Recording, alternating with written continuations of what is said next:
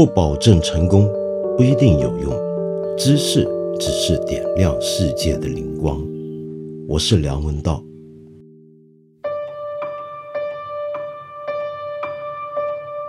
五四运动一百周年这个日子，我们当然不能错过。但是这个题目如此庞大，我们该怎么来谈呢？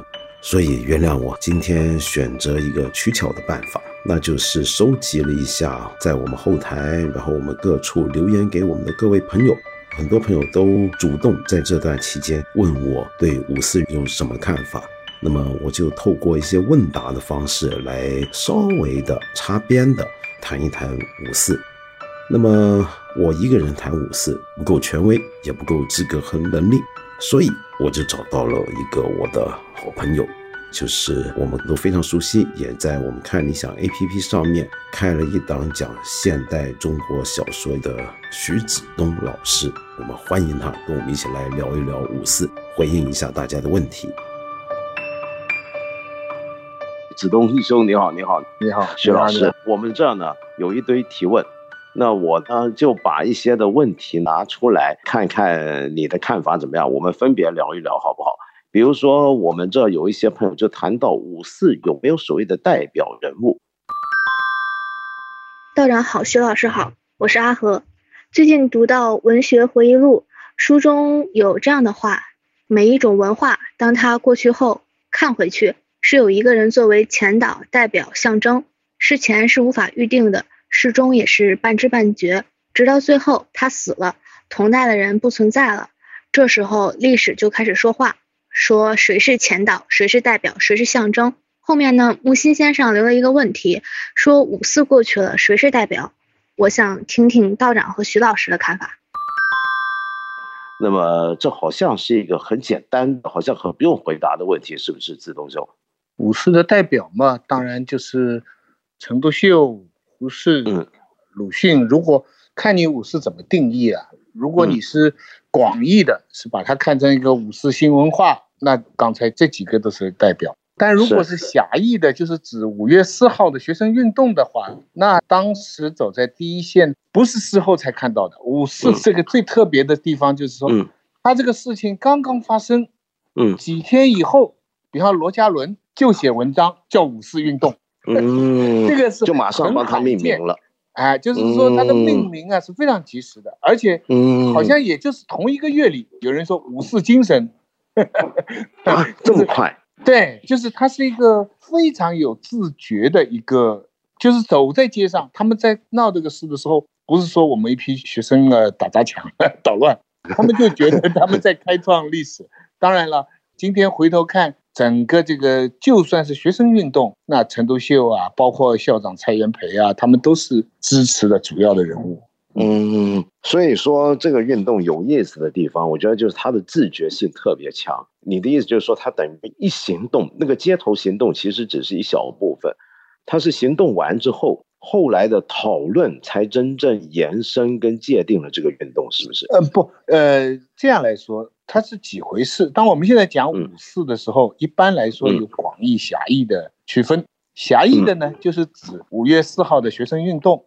以及这个学生运动的后续，它是一个爱国的一个行为，开始是学生，后来是工人、农民、商人全参与，对吧？是。那么其实是一个政治的行为，但是另外我们通常还讲的一个，比方说我的领域里面就会讲五四五四，指的是五四新文化运动。那么这个五四呢，而且是从五四新文学开始的。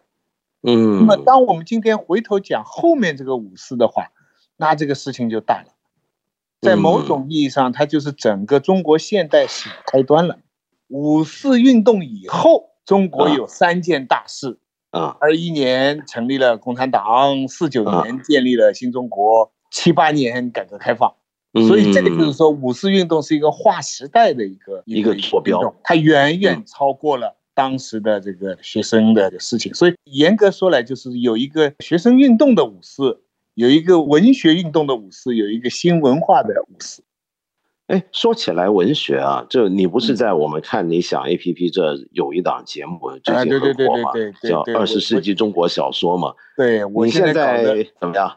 焦头烂额。每个星期 两期啊，每个星期别的事情先不说，先要对付这个。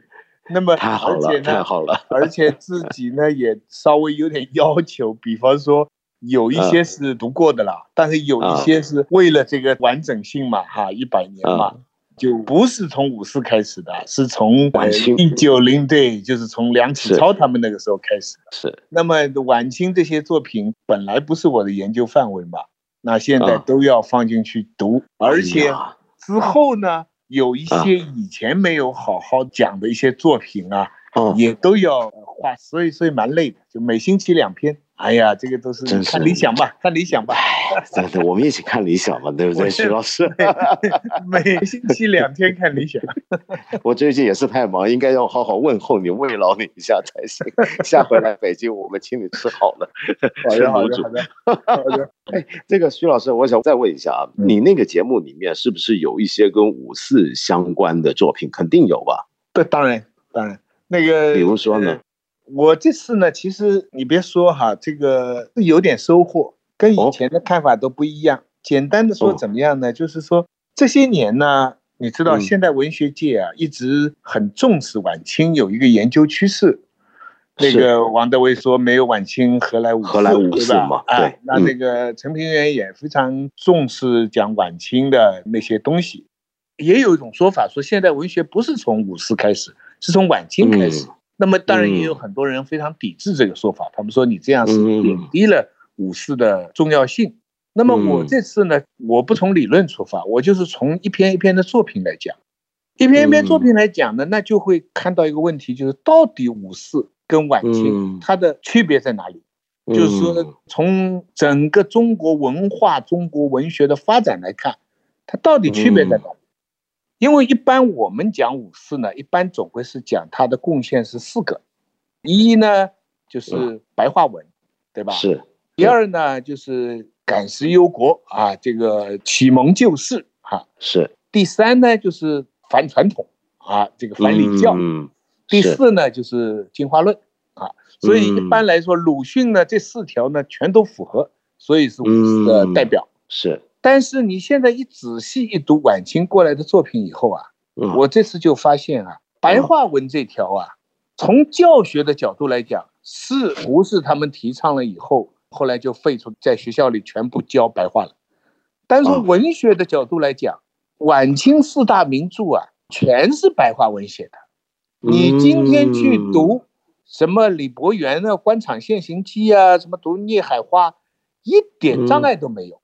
嗯，反而是鸳鸯蝴蝶派是文言写的，嗯，对，张恨水他们这个对是主张消闲游戏的，反而是文言的。所以呢，文字上哈，从小说来看哈，那五四跟前面是平坦过渡，没有大的一个突变。再早的话，《水浒》《三国》也是白话文。那第二条，感时忧国，拿文学做工具来救中国。拜托啊，梁启超这个才是发起人呐，那个不是五四啊，是对不对？后面人讲的都是梁启超讲过的。那么后面两条呢，有一点这个之前的礼教就没有那么彻底，鲁迅他们反的比较彻底。那么进化论其实也不是那个时候，进化论更早的时候，那个谁啊，严复翻《天演论》嘛。其实那个已经很多人戊戌维新的时候，他们都已经知道要进步啊，要明天啊，少年中国啊，哒啦哒啦哒，全都有了。嗯，那么反过来讲，五四到底突破在哪里呢？嗯，我这次才看清楚，真有突破。这个我是从文本来讲，你你听我讲对不对？嗯，所有晚清这些小说，嗯，都描写中国有很大问题，对啊，中国灾难，民不聊生。社会对啊，比如说你前阵子在讲《老残游记》就是这样嘛。对，《老残游记》也是。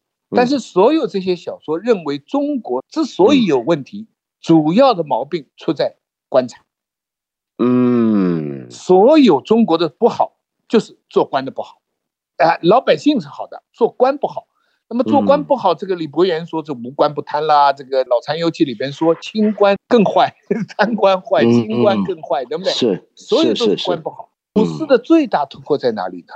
五四的最大突破就是鲁迅他们认为中国的关键问题不只是官场问题，嗯，甚至也不只是民间问题，而是人的问题。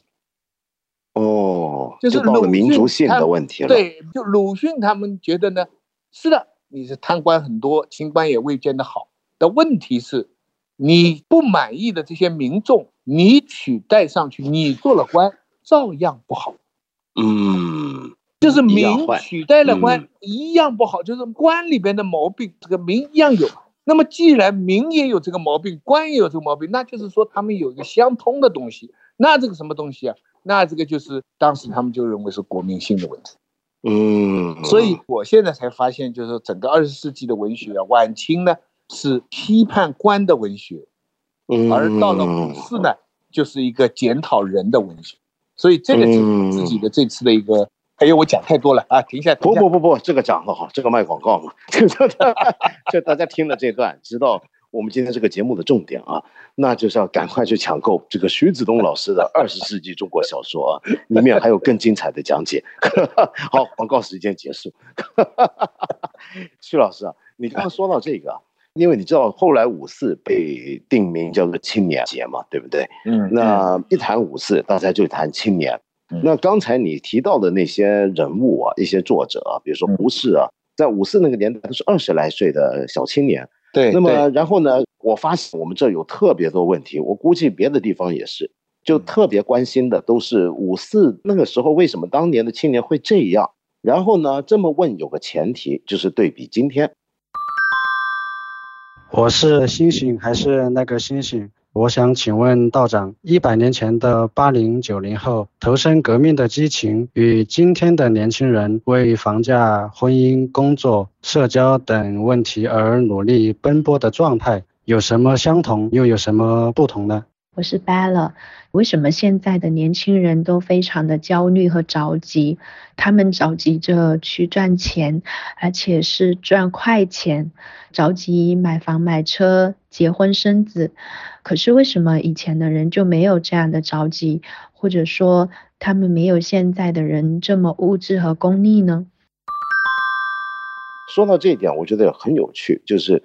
因为一谈五四的时候，大家马上想青年；一谈青年，然后就想到当年那批青年真厉害。你比如说，就拿刚才你提到的五四的几个核心人物啊，那个时候像胡适，胡适在五四运动发生的时候，他当年在北京大学当教授嘛，当哲学教授，他是二十七岁就当教授的，二十七岁当教授。而那个时候北大呢，同样是二十七岁当教授的呢，那就还有刘文典。那这个名人，然后其实还有比他们更小的，就是梁漱溟是二十五岁就在北大当哲学教授。那共产党的创始人李大钊是二十七岁在北大当经济学教授。那么叶公超呢是二十三岁在吴淞中国公学的英国文学教授。然后其实包括科学界也是啊，像植物学的这个很重要的人物胡先霄。那么等一批人都是二十来岁，就在中国各个大学高校当教授。那所以大家一看，哇，那个年代怎么都这样啊？然后这些运动一起就出来了，就引领时代潮流。那么今天同样岁数的年轻人，可能才刚刚读完研究生，对吧？然后在职场上面混，这怎么差别那么大？就很多人就有这个怀疑。现在二十几岁叫。保送生研是吧？保送对，要保送生研。那时候都在教大学，我还记得有个故事特别搞笑嘛，就胡适刚刚到北大当哲学教授的时候啊，你想想看，那个时候呢，他二十六岁，那就相当于他跟他教的学生的岁数啊，顶多差个三四岁吧，差不多吧，对不对？对对。所以那个时候呢，很多学生就觉得，哎，这人到底行不行呢？就派一个他们的学生头，就学生老大啊，孩子王去检查一下。那个人就傅斯年。然后呢，当年北大呢有个很坏的一个习惯，就这个老师不行呢，学生会把他轰下台。然后呢，就派这个傅斯年，就大家推举，那是我们老大，你去瞧瞧这人行不行？然后傅斯年去听了，回来之后呢，就跟这些同学们说：“嗯，这人说胡适啊，读书虽然不多，但是他的路子是对的，你们不要闹。”你们不要闹。然后呢，他们就不闹了。后来傅斯年就跟胡适是亦师亦友的关系，其实只差四岁。我想讲的就那年头这么多这样的年轻人啊，我们说那个时候怎么年轻人那么厉害？你对这个问题你有什么看法？对啊，我好几次注意到，就是五四的时候啊，比方说现在回到一百年前，那个时候撑大局的都是九零后，九零后就就是今天的九零后嘛，老资格了。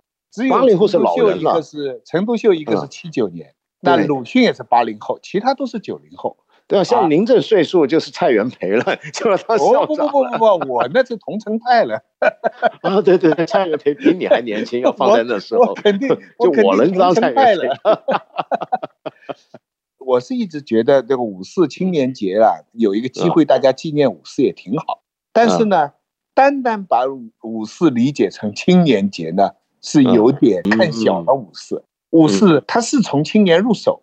但是它并不真的只是为了个青年节，那么像五四这样的一个黄金时代呢，年轻人可以撑大局呢，在过去的一百多年里边呢，中国有过两次，哦，有两次这样的机会，他们的背景呢都是叫既有的知识价值系统啊，一下子被作废了，嗯，那既有所有你在原来学的这个积累的。就我我打一个比方吧，我那个最早打桥牌的时候是在乡下，我们不懂怎么正确的打法。我们有一个朋友哈，就想出一个，其实他自己发明的。他说桥牌有个倒打，就是说正常的情况下，什么叫倒打？A S 最大嘛，对吧？对啊。其次是 K 啊，Queen 啊，J 啊，对不对？是啊。这样这样拍下来，他想出来，他说这个叫订约的时候啊，等你有了订约权以后，你可以宣布倒打。倒打的话就是尖还是最大，但是第二就是二，第三是三，第四是四，你明白吧？换句话说，原来价值系统里边高的东西，你可以突然把它宣布成低，嗯，整个系统颠倒。哎，那你拿那副牌都是老 K 啊，Queen 啊，我拿的都是二跟三，那照理说我的牌是差了，但是我一到打了以后，我这个变成好牌，你变成差牌了。当然有几个是不变的，那么。中国的历史上也出现过两次可以倒打的时候，嗯，一次呢就是五四，另另外一次呢你也猜得到是什么时候啊？你明白了吧？那五四为什么会出现这样的情况呢？就是因为废科举，是中国的文化的精髓呀，嗯，一半都凝聚在科举制度上，所有的人聪明的人都在读书准备考官。是这个清代的时候啊，官有两个路子，一个是考出来的，一个是捐出来的，对不对？是是。那当然了，大家都知道，考下来的是比较正宗的，对啊，不忘初心，将来做清官。捐出来的是要拿回成本的，他贪就变成了他的刚需，对吧？对，那么没错，因为大家所有系统不是十年，是几百年、上千年那么积累的这一套知识系统。突然到了五四的时候，说不用了，嗯，全部靠新的知识了，就好像你在现在大学里教的所有什么物理啊、天文啊、化学啊什么没了，你能想象吗？比方说从明年开始，所有的学校里边以玩玩电玩 来起身，谁打电子游戏打的最好，谁就可以获得教授的位置。你知道这不就没错没错，我完全同意。就是这样，所以西方文化一进来就把中国的过去的整个知识价值系统在那个瞬间，全没了。没错，所以所以这个五四的八零后九零后这么风行啊，这是不可复制的。再复制，我完全同意。再复制我说的一句话就是悲剧了。后来复制过一次，六十年代的时候复制过一次，什么东西都没有用了。我复旦的学生就可以把苏步青的头拍拍他了。啊，陈望道，你就就就就旁边扫地去了，我还可以考试考你了，完蛋！你够够红。这个六十年代的那一次呢是悲剧，但是五四的时候呢是悲喜，悲心交集。嗯，所以你这个讲法我很同意啊，因为我也觉得啊，其实有时候我们不能够就这么抽出来说那个时候的年轻人好厉害，现在年轻人不行。这种对比其实很不公平啊，因为你要考虑那个时候的整个环境，那个环境就像你说的，比如说像大学啊，刚才我们说大学教授那么年轻，那很简单嘛，因为大学在中国是个新东西。对对，就你过去教私塾的老先生，你比如说你让他到北大教哲学，他怎么教呢？那哲学本身就是一个新进入的一门专业。那当然，中国哲学历史悠久，可是比如说把它当成一个专门学科这件事儿，是那个时候才有。所以那个时候他说能不找年轻人吗？其实那个就是说，整个时代变动，有一种新的产业，有一种新的东西出现，老人都不会。那这个同样的道理啊，其实我觉得你刚才讲那个是很大规模的这个时代的淘洗，但其实我们每个时代局部的都发生过这些事儿。我我举个例子，比如说我干媒体这么多年，从香港到大陆，呃，我很记得十来二十年前的时候啊，就当时比如说像《南方都市报》《南方周末》这些时代画报都特别火的时候，那时候我们香港、台湾的一些媒体同行、华为媒体朋友大家聚在一块。就发现一个很特殊的现象，就你同样是当报社社长啊，比如说在香港、在台湾，那都是老人了，对不对？嗯，那都是老人啊，那怎么在大陆就全是一帮三十来岁？其实它是等于整个市场化媒体出现了，整个社会经济结构的变化，然后突然之间是大量的涌现了一群新的东西、新的位置，那年轻人就上的很快，然后等到那些年轻人上去站满了之后。哎，接下来下一代又可能又又堵住了，对不对？所以其实我们回头看啊，你比如说，也许将来有一天，我们看今天的中国，说今天的中国呢是一个互联网颠覆了整个国家的一个时代。那么引领这个潮流跟运动的人都是谁呢？你比如说，叔叔马化腾、马云这些人啊，哟，马化腾创办腾讯的时候也才二十七岁啊，对不对？对对不对？将来说不定有一天人家就说。哇，怎么二十一世纪的中国那么厉害啊？就二十来岁的年轻人就创造了世界最大的公司之一，然后就改变了中国了。那其实就是因为这个时代正好有了这种一个社会经济的一个前提嘛，所以我觉得很不能够这么抽象的去比。那么好，那如果说那时候的年轻人不一定比现在更牛，只是那时候的年轻人可能在不同的行业领域遇到的机会比现在多。可是再来讲一个问题啊，如果不讲刚才那些最有名的，那当年的很多年轻人他们热血，那很多人就说今天的年轻人好像就像钱理群先生讲的，精致的利己主义者。哎，对，好像常常也有这样的一个对比，你怎么看这种对比呢？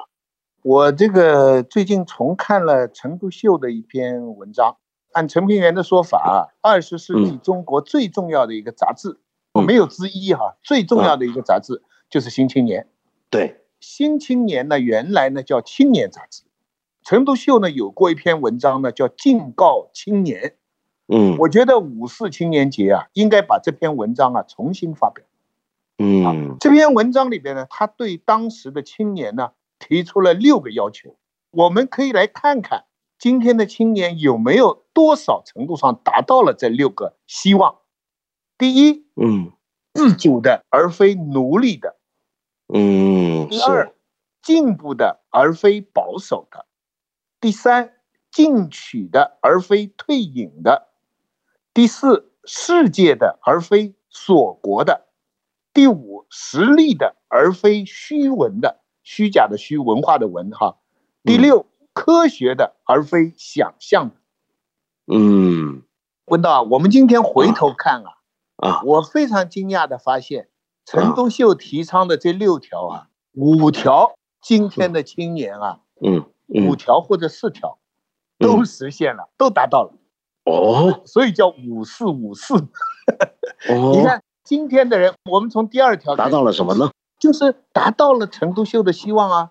哦，真的。比方说，今天的青年都是进步的而非保守的。你现在随便问个青年，你是进步的还是保守的？没有几个人说是保守的，对吧？嗯。然后说进取的，而非退隐的。你说今天有哪个青年说我退隐的？当然是进取的了，对不对？现在他们都把价钱定的贵，叫这个价格进取。现在的房价怎么这么曲线达到了陈独秀的要求？对对，是咱们的房地产市场也有五四精神，是吧？嗯。第三，世界的而非锁国的。你说今天中国能锁国吗？中国当然世界，中国现在不仅世界三体呢，对不对？对对对对对对，实力的而非虚文的。Of course，现在谁来关心文学呀？当然要实力喽，money money money，对不对？第六，科学的而非想象的。当然我们要实际的科学的，当然想象也想了，但是总归是，所以我说五四五四了，五个或者四个了。那个其中比较有出入的就是这个科学或者想象了。啊，不六项里边就是第一项，今天是最大的问题，就是自主的而非奴隶的。嗯，恰恰是警告青年里面的这个第一条。那你想想，今天的青年房奴啦，车奴啦，拿了手机 一堆奴隶，拿了手机做手奴啦，啊，上网做网奴啦，对不对？碰到女人做爱奴啦，不做性奴就不。这个就太悲惨了，对不对啊？你别笑啊！这个美国的那个送给人家什么五十岁的 T 恤上面写的一条，就是说你只有百分之二的可能可以做亿万富翁，你只有百分之三的可能可以做性奴。这个我们想做都没机会了。我这个也还是重读二十世纪的小说啊，我才发现原来“奴隶”这个字啊，是时代的主旋律。哦，就那个年代，你说？哎，不是在那个年代，一直到今天。哎，我问你，国歌第一句是什么？国歌？那起来不愿做奴隶的人们呢？起来不愿做奴隶的人们呢？国际歌第一句是什么？起来，饥寒交迫的叫饥寒交迫的奴隶。对，你看看。国际歌跟国歌的第一句，都出现了“奴隶”这个奴隶，而且都出现了“起来”这个字。嗯，这不就是时代的主旋律吗？所以整个中国革命，包括世界革命，咱们就不忘初心啊。它的核心点就是要唤醒奴隶，让奴隶起来，挣脱枷锁。对。当然，我们讲这个奴隶不是历史上古罗马的这个奴隶了，那个没有人身自由的这个可以被人杀掉的奴隶，是一个精神上的状态的。隐身的说法，它也不单是精神。鲁迅的定义很简单，就是说鲁迅有个很有名的故事嘛，就讲他本来身上有一百块钱的，突然袁世凯要称帝，那个银行的钱作废了。嗯，结果呢，后来又说这个钱不完全作废，可以去换银元，但是一百块换五十块。就鲁迅就排队，很开心的把钱换来，端在怀里，沉甸甸的端在怀里以后，他突然想，哦，原来我们是这么容易的就做奴隶，而且做了以后还万分兴高采烈，哎，万分欢喜。这个就是鲁迅对奴隶的定义。就奴隶是什么？奴隶就是说，你以为你拥有什么东西，其实他随时可以失去，是财富也好，身份也好，言论也好。资格也好啊，你这个马化腾也好，这个百万富翁也好，等等，你都是有可能。所以我今天回头看那个敬告青年啊，我就非常感慨。我一则喜，一则忧啊。喜就是六个标准，五个或者四个都有了，说明一百年来可敬告先人了，特别大的进步。但是不足的就是说，现在很多情况是身在奴中不知奴。鲁迅的说法就是，不是说你想不做就不做，但最重要的是，你先要知道自己是在这个状态。而且，最不能原谅的是，你做奴隶罢了，你不要做奴隶中的人才，就是奴才。对，奴才，奴才就是奴隶中的人才，这个是最糟糕的，这是他最厉害的。而且他专门指出了三个境界：第一个就是你做奴隶的时候，你还有快乐。嗯，第二呢，你被人欺负，你还欺负别人；第三个呢，你时时刻刻想要自己有奴才，就是别人能够被你做奴才，就是你来供他做奴才。这个当然是我的说法，奴隶中的人才。所以陈独秀讲的第 一条哈，自主的而非奴隶的，我我愿意用来警告自己，警告着我现在买车买房的时候，特别想想自己再签一份这个卖身契。我觉得刚才鲁迅说的话太黑暗、太尖刻了，那么不够正能量，难怪现在教科书要他一些文章撤掉，这不太好吧？不够鼓舞志气是吧？对对对对。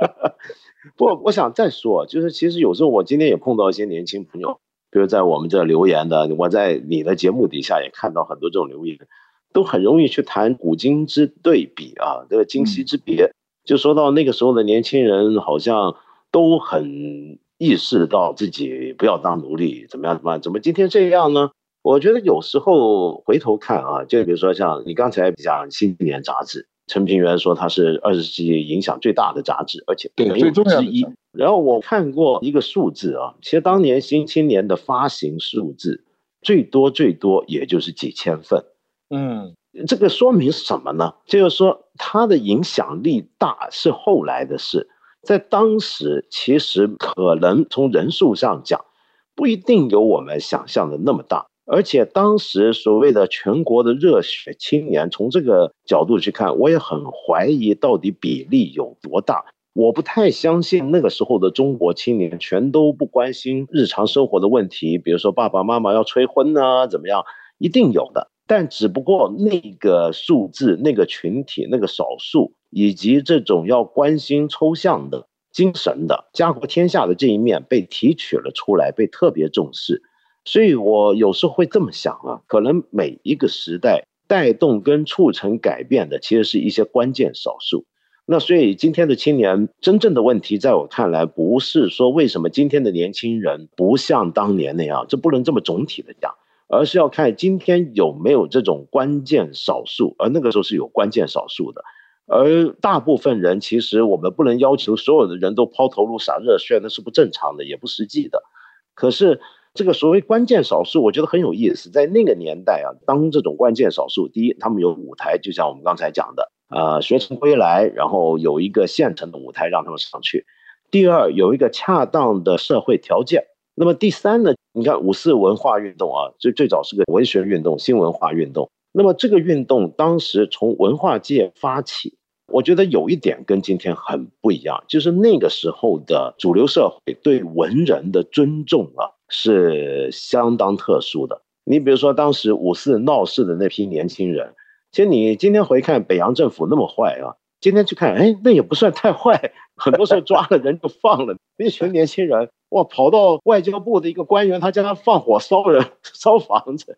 后来也就没事儿了。你看，你就觉得那个时候，其实他们对文人啊，或者把年轻人这些念书的孩子是特别特别的尊重的，是不是因为人数少啊？就是不舍得这个折损他们。他们一时顾不上。鲁迅不是说了一句话吗？他说：“专制使人变成冷嘲，共和使人变成沉默。”那啥意思呢？他就是说，北洋军阀的时候，我们还可以嘲笑一下；到了国民革命成功了以后，我们什么都不能说了。啊，只能开天窗了，啊，就是国民党政府对于舆论的控制比北洋军阀要厉害，就坏多了，没错，就是这一条来讲，虽然国民政府本身是革命的成果，对，不，你刚才讲的那个问题啊非常重要，我也常常感到疑惑的一个问题，因为我是从大的数据上看，因为人家告诉我说，民国的时候啊，四亿中国人呐，失智人口啊，这个百分之十几。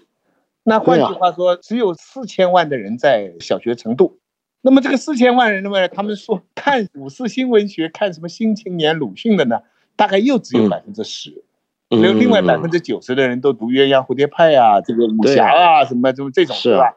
换句话说，鲁迅、胡适他们的读者啊，就几百万，几百万呢？按今天来讲，就是全部中国人口的百分之一、百分之二。这个百分之一、百分之二里边已经是包括了张国焘啊、毛泽东啊、这个 王明啊、对对对对，没错，陈独秀啊、这个徐志摩啊，不管你什么派的人加在一起就是百分之一、百分之二，可偏偏这个百分之一、百分之二就决定了中国后来的发展方向。这点呢，常常是我困惑的这一点。但是我反过来呢，文道我们也许可以这样想，因为真的，嗯，改变世界、改变社会发展的哈，它不仅仅是一个数量的多少。嗯，人的思想啊，言论呐，就是就是观点啊，它其实世界是一个非常守恒的，是一个不会每代就创造出这么多东西。嗯，这个在第一个轴心时代，就是庄子啊、老子啊他们这个时代，他们创造的东西，你看后面的人哪一个朝代都只是在重复、在延续、在稍稍修改发展。嗯，换句话说，你人类这个东西啊，它很奇怪，它。一变了以后，第一批的人站上去说的话，后面的人就被他们说掉了，这个话被他们说掉了。我们今天做再多的研究，都被亚里士多德说掉了，被孔子说掉了，也被鲁迅说掉了。嗯，所以今天后来的一百年，我们现在还不讲更长的时间，我们真的必须重复五四的精神和五四的思想。后面人可以比他多，但是思想没他多。嗯，思想没他多，我就是这样来说。所以五四的这批人，我们是要敬仰的，要羡慕，就是要歌颂的，不是说，哎呦，那正是他的时间好，我要在他这个时间我也怎么样，这样不会的。就是说，一个社会的总体的这个思想量啊，哎，我有一个很奇怪想法，这个思想量也是很守恒的。这个人类社会的思想量，这个人发明了，亚当·斯密发明了这个东西了，马克思发明这个东西，后面的人你就没办法，除非你推导，你不会说每一代都有每一代的马克思，每一代都有每一代的达尔文，不是这样的。有意思。另外还有一个看法呢，我是觉得为什么五四重要呢？因为中国我们现在不是都说政教分离嘛，西方不是。花了几百年搞出一个政教分离嘛？是啊。那么中国古代很多人说这个都是皇权嘛，其实中国古代也政教分离的。嗯。啊，就是皇权从来不能完全取代儒家的这套科举啊、文化这套制度。所以是的。中国，如果你承认这条，这个当然是有它不好的地方，也有它好的地方，对吧？嗯。如果从这个角度来看，辛亥革命是结束了中国的皇权传统。是。五四是结束了中国传统的就这个思想的影响的部分。嗯，当然了，试图结束啊！我说两个都是试图结束。没错。三十岁的人能不能改过来前面二十九年的习惯，这个很难说的，对不对？是。哎，但是试图结束，所以五四有这么重要。刚才讲的那种数千年未有之大变的。不仅仅是推翻这个帝制的问题，而是推翻一个思想上的帝制。所以那个时候那些人真是，你像曾正铎啊、顾颉刚啊，对不对？所以我想，五四这些人啊，我们这些人就是跟随者啊，研究啊，啊，必须承认这个思想有一个总量，思想有个总量。我刚才读了陈独秀的六条了，你说你今天闻到你来写一个敬告青年，啊，对于今天你也写六条或者写十条。你会发现，你有很多在重复他的想法。嗯，你可能换成别的词，换成别的语汇，换成别的什么东西啊？但是有很多东西已经被他讲掉了，就被他们讲掉了。所以这个我们也很幸运，我们没读书的时候就读两个人的书，一个是鲁迅，一个是毛泽东，他们都是思想仓库里边很重要的部分，啊，这是很重要的部分。所以啊，五四很好，纪念一下。没错，没错，你刚刚这个讲法太有意思，我肯定我们这有很多的听众朋友啊，还要有问题的，那我们会把它记下来啊。那徐老师，我们有机会的时候再找你聊，然后把一些问题塞给你，你看你 能不能够有空的时候也在你的节目《二十世纪中国小说》里面啊，找个机会集中回答一下这些朋友的问题，好不好？我那边呢，主要还是读作品，就是思想都要从作品里面去引申出来。今天讲的呢，其实也是胡说八道。这个文道，我们这个自己聊天，到时候你们看吧，有不合适的你们就卡掉啊，你们就啊，行行行，都合适，都合适。谢谢你啊，子东，今天谢谢你。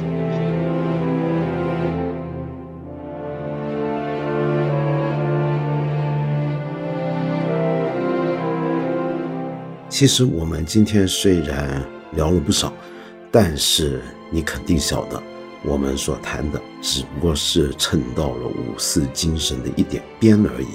到底什么叫做五四运动？到底五四的精神是什么？它的遗产又是什么？其实过去一百年来，几乎中国近现代史上所有的思想文化潮流里面的各种的代表人物，都声称过自己继承了五四的遗产。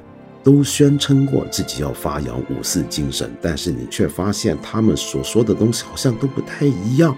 那么，即便有人说自己要旗帜鲜明地反对五四的某一种的倾向和主张，比如说现在也有些人觉得五四走得太过了，那么要拨乱反正，回归到五四前的一种中国文化的旧状态、旧的本来面目。你也可以说，这些人还是绕不开五四，因为五四是一个他们必须面对的、去对峙的一个对手。换句话讲，五四是我们所有人绕不过的一座现代中国史上的里程碑。可是有意思的是啊，就算在那些声称继承五四遗产，或者认为自己要发扬某种五四精神的人，你会发现，他们一方面大家说的、讲的、强调的重点都有所不同。这说明了当年五四运动的混杂，它里面其实包含了太多的可能性，能够孕育出后来无数的潮流和走向。而另一方面，则是这些人。好像总是有继承不完的东西，好像总是觉得一百年前那批青年人他们所提出来的很多的要求、很多的看法、很多的理想、很多的盼望，直到今天都没有完全落实，乃至于我们要一代人又一代人的想办法去实现一百年前中国人所提出的那些宏大而长远的愿景，因此。难怪有学者形容我们现在中国人面对五四的时候，有一种五四的忧郁。所谓的五四的忧郁，指的就是我们回头看一百年前的那些讲法、那些主张，当时的人对后人的期许，我们好像总是觉得我们还没有落实，我们还没有完成，我们还有任务在身上，好像这是一个永远完成不了的状态。因此，我们面对前人的时候，有一种亏欠感。有一种未完成的遗憾感，这种负面一点点的感觉，就可以叫做五四之忧郁。当然了，又回到今天内容里面的重点，我不知道你如果是个青年人的话，你能不能够理解，或者甚至能够分享我刚才所说的这种五四之忧郁。